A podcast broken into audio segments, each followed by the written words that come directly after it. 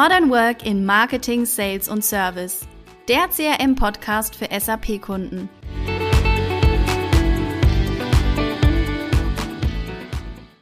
Hallo und einen wunderschönen Freitag zusammen. Wir sitzen wieder einmal virtuell hier zusammen, um über ein aktuelles Thema aus dem Microsoft Kosmos zu sprechen.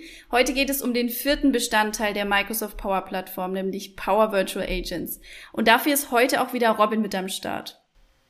Hallihallo. Hi Robin. Was genau ist denn Power Virtual Agents? Power Virtual Agents ist eigentlich eine, ein, ein, ein, ein Framework, eine Plattform, ähm, wo man entsprechend Chatbots mit erstellen kann. Also sehr mhm. einfach, sehr intuitiv, ähm, was ja insgesamt, sage ich jetzt mal, die, die Power-Plattform ausmacht. Zum einen, äh, alles, was bei Microsoft mit Power beginnt, ist eigentlich Part of, von der Power-Plattform und wir haben uns ja auch schon verschiedene andere Applikationen ähm, auch im Podcast einmal so ein bisschen näher betrachtet. Das war einmal Power BI für dieses Thema der Datenvisualisierung, wir haben Power Automate gehabt, für die komplette Workflow-Automatisierung.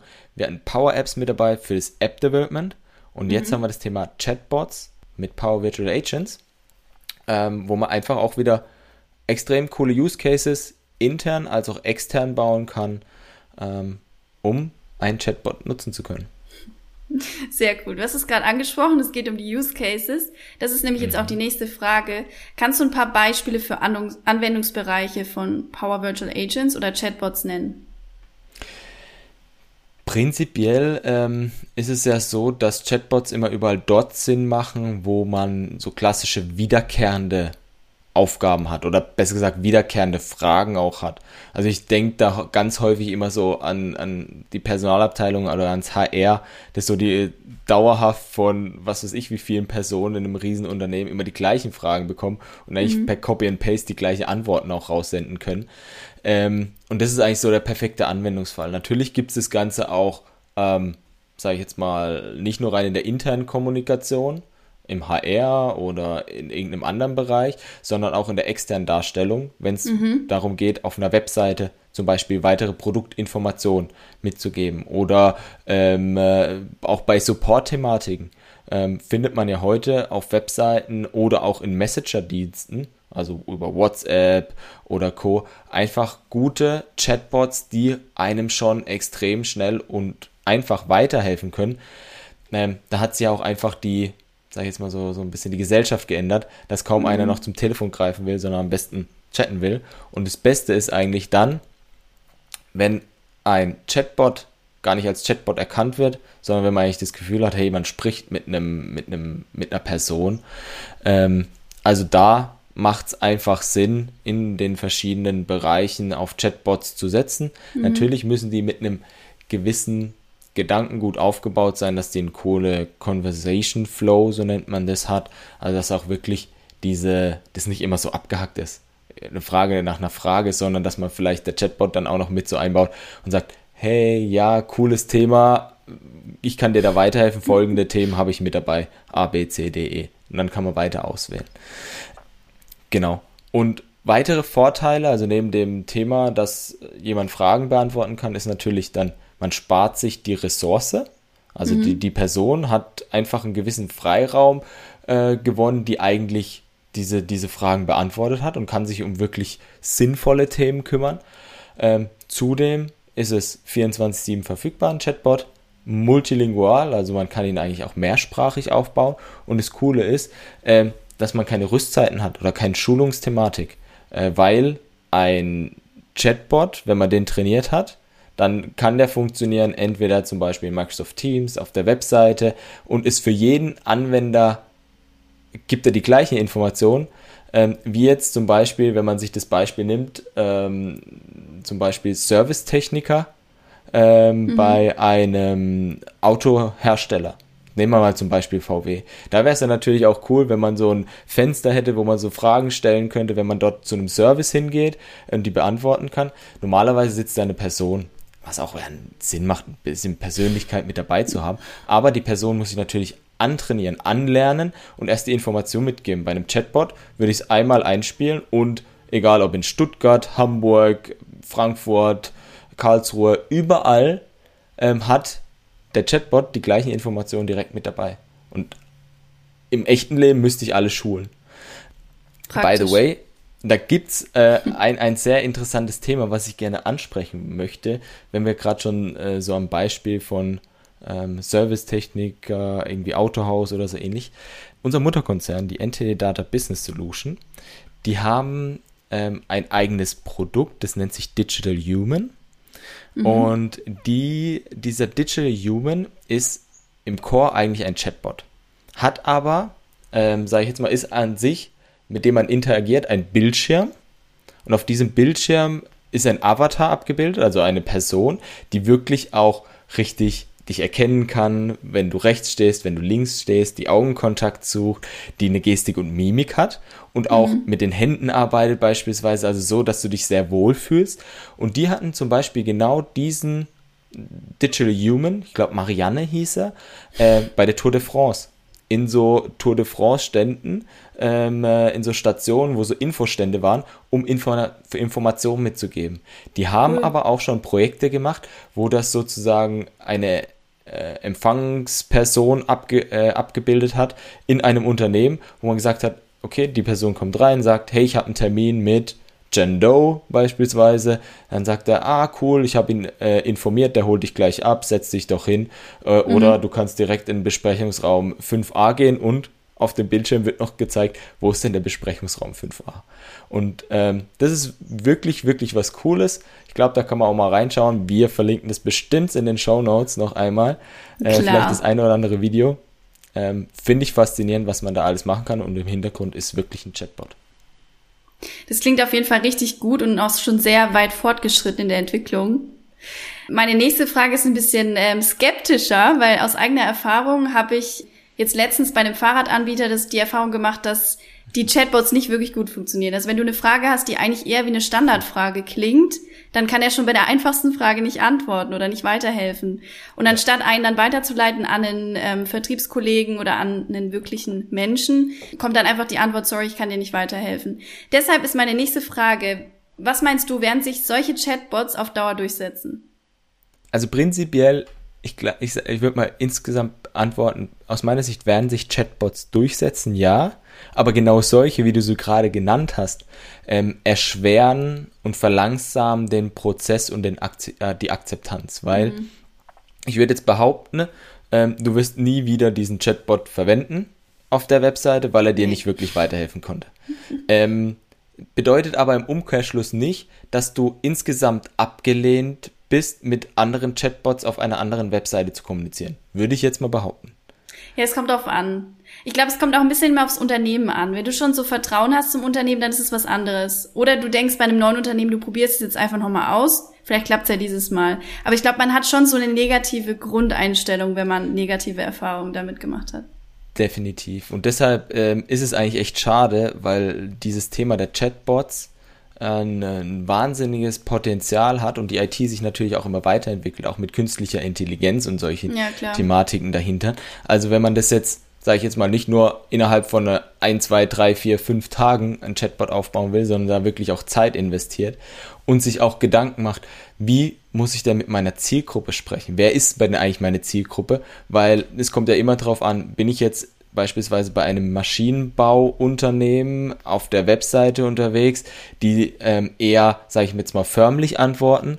Oder mhm. bin ich bei einer Social Media ähm, hippen Startup unterwegs auf der ja, Webseite? Dann klar. sagen die eher so, hey, was geht? Wie kann ich dir weiterhelfen? Und Maschinenbau ist eher, guten Tag, wie kann ich Ihnen weiterhelfen? Also es sind schon Unterschiede auch in der Formulierung und ja. dass du dich als Zielgruppe auch wirklich verstanden fühlst. Und da da ist es dann auch wirklich abhängig von den Personen, dass die diese, dieses Design, also nicht, die, nicht Design, wie es aussieht, sondern von diesem, dass du eigentlich gar nicht das Gefühl hast, es spricht dort ein Bot mit dir, sondern mhm. eigentlich eine echte Person. Da sind gerade KI-Komponenten in der Zukunft, glaube ich, der Schlüssel, dass man auch wirklich sehr persönlich auch drauf eingehen kann und nicht diese reinen Standardantworten mit dabei hat und sagt, hey, ich kann dir nicht weiterhelfen. Ähm, ich habe auch schlechte Erfahrungen gemacht ähm, an der einen oder anderen Stelle, aber ich muss auch sagen, ich habe auch die eine oder andere gute gemacht. wo ein Chatbot am Anfang die Kommunikation übernommen hat und dann an einen Servicetechniker weitergeleitet hat. Ähm, mhm. War auch ein Beispiel mal, ich habe bei Vodafone unterschiedliche Chatbots schon kennengelernt. Mhm. Einer war richtig gut, der hat mich dann auch weitergeleitet, äh, beispielsweise, ich glaube, das war sogar über WhatsApp, ähm, wo ich dann auch mit einem Servicetechniker ähm, dann auch in WhatsApp ähm, entsprechend geschrieben hat, der neue Verträge über WhatsApp aufgesetzt hat, der Verträge gekündigt hat, der mich da echt wirklich gut beraten hat. Mhm. Ähm, und da ist es eigentlich schon so, die Jugend heutzutage ist halt gewöhnt mehr, ey, ich schicke eine Voice oder ich chat schnell, anstatt ähm, ich rufe, nehme das Telefon in die Hand und rufe an. Da hänge ich eh 15, 20 Minuten in der Schlange. Dann chatte ich doch lieber, da kriege ich sogar schnell eine Antwort. Mhm. Nochmal eine kleine Verständnisfrage. Also mit Chatbots sprichst du jetzt nicht nur von diesen ähm, rein textuellen Chatbots, sondern es geht auch um das Visuelle, oder? Ähm, Weil du also, von Avataren vorher gesprochen hast. Äh, genau, also das wäre das wäre eine Entwicklungsstufe sogar so, sogar noch. Okay. Ähm, sag ich jetzt mal, Chatbot ist prinzipiell ähm, zum einen erstmal das ganze Thema ähm, eingehende, eingehenden Text zu verstehen, zu interpretieren. Mhm. Ähm, häufig ist es so dann, dass, dass da natürlich im Coding und Co. dann die Erkennung stattgefunden hat und dann werden Aktionen ausgeführt, die dann entsprechend stattfinden und dann wird wieder gewissen Text zurückgegeben. Ähm, mit Avataren und dem Thema Voicebots, das wäre eine Stufe weiter, dass dann wirklich auch ähm, Speech to Text, Text to Speech mhm. stattfindet, plus der Avatar ist dann nochmal sozusagen ah, noch eine Stufe oben mhm. drüber, dass du dann halt sogar noch ein Gesicht dazu bekommst. Dass du wirklich eine Interaktion hast, was ich wahnsinnig faszinierend finde, weil das einfach nochmal diese technische Hürde nimmt, die doch heute besteht, wenn man sagt, boah, das ist nur technologisch. Wenn da jetzt jemand ist und dich anstrahlt und sagt, hallo, wie geht's dir, wie kann ich Ihnen weiterhelfen? Dann ist es natürlich nochmal was anderes, wie da nur klar. eine Sprechblase kommt, wo ja. du denkst so, mh, hm, ja. Das stimmt. Und wie ist es mit Power Virtual Agents? Ist theoretisch beides damit umsetzbar? Oder geht es da auch nur rein um den Text in erster Linie? Power Virtual Agents ist äh, an sich erstmal nur auf der Ebene von rein textueller Kommunikation. Also okay. ich sage jetzt mal die klassische Einbindung auf einer Webseite, interne Microsoft Teams für, für die interne Nutzung. Ähm, das sind so die klassischen äh, Anwendungsfälle für Power Virtual Agents. Ich habe auch eine Bachelor-Thesis betreut in diesem Jahr, wo es auch mhm. darum ging, um Voice-Bots mit Low-Code, No-Code-Plattformen. Das sind leider die Technologien noch nicht so weit, dass über dieses einfache Zusammenstellen auch dieses Speech-to-Text, Text-to-Speech, sondern da brauchst du schon ein bisschen mehr Programmierkenntnis, um das einfach auch zur Verfügung zu stellen zum jetzigen ähm, Zeitpunkt. Aber klar, wenn du die entsprechenden Programmierskills hast, und auch gute Leute hast, dann geht es natürlich auch weiter, dass du da das entsprechend weiter mit aufbauen kannst. Und Power Virtual Agents hat auch noch eine weitere Ausbaustufe sozusagen intern bei Microsoft. Ähm, es gibt auch das Bot Framework, Microsoft Bot Framework nennt sich das, wo es dann wirklich mehr ums Programmieren geht und nicht nur ich ziehe mir Sachen zusammen, sage, wenn das passiert, dann mach das, sondern da geht es dann wirklich so ein bisschen mehr ums Programmieren. Also auch da bietet Microsoft die Möglichkeit, es zu erweitern. Mhm. Okay, nochmal zurück zu den Power Virtual Agents. Welche Voraussetzungen gibt es denn zur Nutzung oder zur Erstellung eines solchen Chatbots? Ähm, ähnlich wie bei allen Bestandteilen der Power-Plattform gibt es eigentlich wenige Voraussetzungen, zumindest kennt, kenntnisseitig, sondern man kann es mhm. einfach mal ausprobieren. Ähm, wir hatten vorhin schon darüber gesprochen, dass natürlich wichtig ist für die Akzeptanz eines Chatbots, dass der auch sinnvoll und gut aufgebaut ist und natürlich auch mhm. im besten Fall die Fragen beantwortet und nicht nur sagt, Klar. hey, ich weiß es nicht. Ähm, in einem Projekt ist es eigentlich auch so, dass ein Chatbot nicht einmal aufgesetzt wird und das war's, sondern der muss weiter verfeinert werden, weil es werden weitere Fragen dazukommen, die, die entsprechend nicht beantwortet werden können. Also das sage ich jetzt mal aus technologischer Sicht. Auf der anderen Seite ist natürlich, äh, weil du auch gesagt hast, zur Nutzung gibt es natürlich auch immer, Power Virtual Agent ist leider nicht kostenfrei. Die Pricing-Informationen findet man aber alle bei Microsoft auf der Webseite. Da geht es häufig dann um die Anfragen, die stattfinden. Also wirklich die Kommunikation wird dann nicht so häufig genutzt, muss ich nicht ganz so viel sagen, wird er häufiger genutzt, zahle ich mehr. Beispielsweise ähm, aber äh, ansonsten kann man das normalerweise auch immer 30 bis 60 Tage frei kost, äh, kostenlos testen. Das mhm. bietet Microsoft auch immer mit an. Ähm, das heißt, dort kann man eigentlich relativ einfach, einfach starten. Sehr cool. Vielleicht noch mal eine Frage in Bezug auf das SAP, weil unser Podcast bezieht oder fokussiert sich ja auf SAP-Kunden. Ja. Ähm, deshalb hier noch mal die Frage, welche Bedeutung spielt das SAP bei den Power Virtual Agents? Genau. Power Virtual Agents ist ganz interessant, nutzt am Ende, wenn es zum Beispiel auch Abfragen in andere Systeme machen möchte, ähm, auch wieder Power Automate. Hatten okay. wir ja auch schon mal eine Folge. Hatten ja. wir, glaube ich, auch die Folge mit Power Apps, wo wir das entsprechend angesprochen haben. Power Automate ist sozusagen die Workflow Engine oder die Engine, die auch Informationen beschafft. Das heißt, mhm. dort gibt es dann auch Konnektoren ins SAP oder über API-Calls, wo Informationen aus dem SAP abgegriffen werden können und dann auch in einem Chatbot verarbeitet werden können. Beispielsweise, ähm, wenn man zum Beispiel Produkte nachbestellen will, einen Status zu einem gewissen Produkt abfragen will oder ähnliches, dann kann das natürlich auch die Informationen aus einem SAP abrufen. Und ich glaube, da kommt es natürlich wie immer auf den Anwendungsfall drauf an. Macht es Sinn, Daten aus einem SAP-System abzufragen oder nicht? Aber mhm. prinzipiell ist das auch mit Power Virtual Agents möglich. Cool. Perfekt. Dann hätte ich noch eine andere Frage für dich zum Abschluss. Nochmal bezogen auf die Microsoft Power Plattform im Ganzen. Wir haben ja jetzt vier Bestandteile hier ähm, genauer unter die Lupe genommen. Glaubst du, dass die Microsoft Power Plattform in Zukunft noch durch weitere Anwendungen ergänzt wird? Auf jeden Fall. Ähm, also Microsoft es steckt so viel in die Entwicklung, auch in die mhm. Weiterentwicklung der bestehenden Lösung. Es kommt dauerhaft Weiterentwicklung für alle vier Bestandteile, Power BI, Power Automate, ähm, Power Apps und auch Power Virtual Agents. Interessant ist wahrscheinlich, wenn äh, jetzt die Zuhörer auf die Webseite gehen bei Microsoft und draufschauen, dann sind es nicht mehr nur vier Bestandteile, sondern sind fünf. Es gab nämlich ein Pre-Release sozusagen im Mitte Juli, Ende Juli äh, von äh, Power Pages, nennt sich das Ganze. Ähm, ist eigentlich eine Weiterentwicklung von dem Portalthema aus Power Apps wo es darum geht, Webseiten zu erstellen.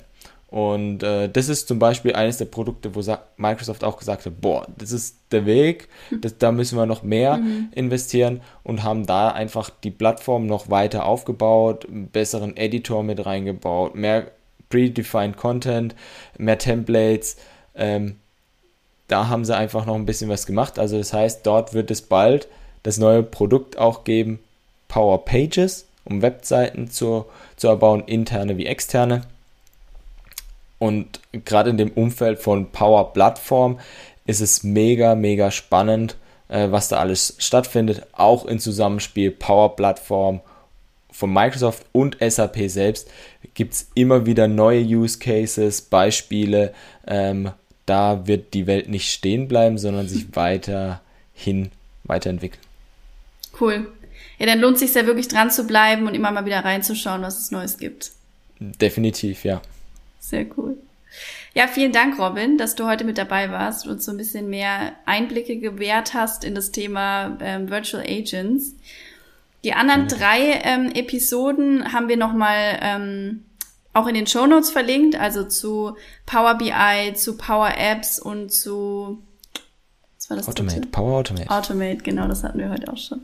Genau, also schaut da gerne auch noch mal rein, wenn euch das interessiert und ihr da noch weitere Infos braucht. Und wir freuen uns auf die nächste Episode und habt alle ein schönes Wochenende. Genau. It's Friday then. Yay, it's Friday. Bis zum nächsten Mal. Ciao. Bis bald.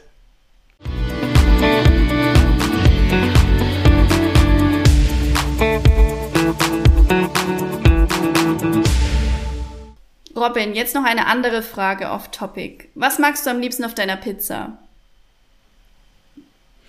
Ähm, ich schwank immer zwischen zwei. Also ich kann meistens nie eine Antwort geben, es tut mir echt leid. Aber ich finde beispielsweise extrem geil so gegrilltes Gemüse, Aubergine mhm. ähm, und Co. mit ein bisschen Knoblauch und am besten Parmesan.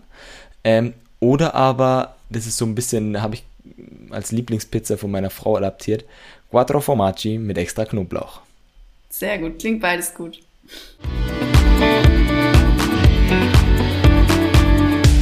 Musik